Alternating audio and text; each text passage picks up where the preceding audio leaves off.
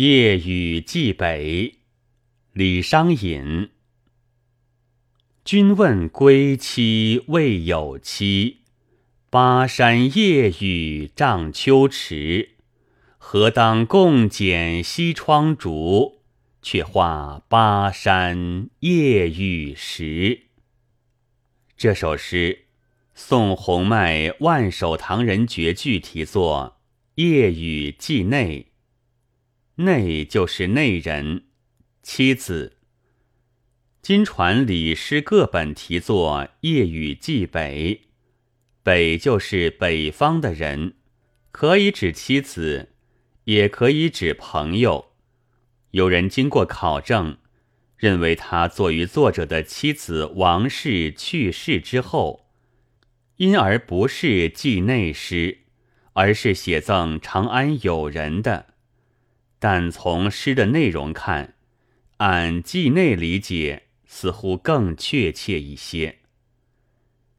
第一句一问一答，先停顿后转折，跌宕有致，极富表现力。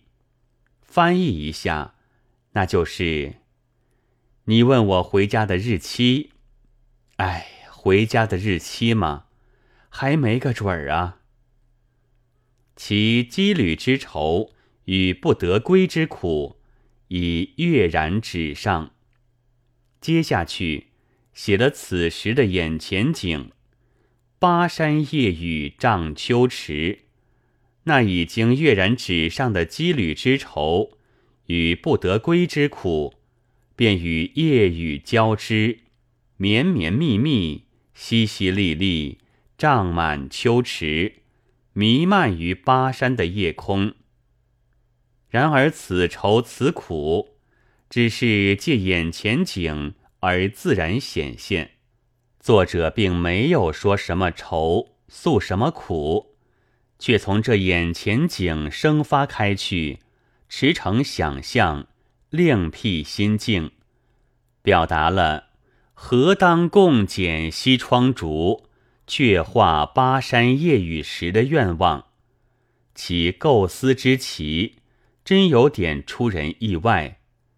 然而设身处地，又觉得情真意切，字字如从肺腑中自然流出。何当这个表示愿望的词儿，是从君问归期未有期的现实中迸发出来的。共简，却话，乃是由当前苦况所激发的，对于未来欢乐的憧憬，盼望归后共剪西窗烛，则此时思归之切不言可知；盼望他日与妻子团聚，却话巴山夜雨时，则此时独听巴山夜雨。而无人共语，也不言可知。独剪残烛，深夜不寐，在淅淅沥沥的巴山秋雨声中，阅读妻子询问归期的信，而归期无准，其心境之郁闷孤寂，是不难想见的。作者却跨越这一切，去写未来。盼望在重聚的欢乐中追画今夜的一切，于是未来的乐自然反衬出今夜的苦，而今夜的苦又成了未来剪烛夜话的材料，增添了重聚时的乐。四句诗明白如画，却何等曲折，何等深婉。何等含蓄隽永，余味无穷。清姚贝谦在《李义山诗集间》中评《夜雨寄北》说：“料得闺中夜深坐，多应说着远行人，是魂飞到家里去。此诗则又欲飞到归家后也，奇绝。”这看法是不错的，但只说了一半。实际上是那魂欲飞到归家后，又飞回归家前的羁旅之地，打了个来回，而这个来回既包含空间的往复对照，又体现时间的回环对比。请贵妇在扎普卷六中说：“眼前景反作后日怀想。”此意更深。这着重空间方面而言，指的是此地巴山到彼地西窗到此地巴山的往复对照。清徐德宏在《李义山诗书》中说：“翻从他日而画今宵，则此时激情不喜而自身矣。”这着重时间方面而言，指的是今宵到他日到今宵的回环对比。在前人的诗作中，写身在此地而想彼地之思此地者，不乏其例；写时当今日而想他日之意今日者，为数更多。但把二者统一起来，虚实相生，情景交融，构成如此完美的意境，却不能不归功于李商隐既善于借鉴前人的艺术经验，又勇于进行新的探索，发挥独创精神。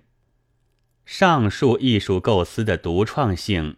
又体现于章法结构的独创性，七字两件，而亦为七问，亦为几答。七问促其早归，几答探其归期无准。巴山夜雨重出，而亦为客中实景，锦城几答，意为归后谈著，遥应七问。而以何当介乎其间，承前启后，化实为虚，开拓出一片想象境界，使时间与空间的回环对照融合无间。近体诗一般要避免字面重复的，这首诗却有意打破常规，七字的两件。特别是巴山夜雨的重出，正好构成了音调与章法的回环往复之妙，恰切地表现了时间与空间回环往复的意境之美，达到了内容与形式的完美结合。宋人王安石云：“禹公京口水云间。”问月何时照我还？邂逅我还还问月，何时照我宿中山？宋人杨万里听雨云：归舟西岁宿岩陵，雨打书棚听到明。昨夜茅檐疏雨作，梦中唤作打蓬声。这两首诗俊爽明快，各有新意，但在构思谋篇方面，受《夜雨寄北》的启发，也是显而易见的。本文作者霍松林，朗读：白云出岫。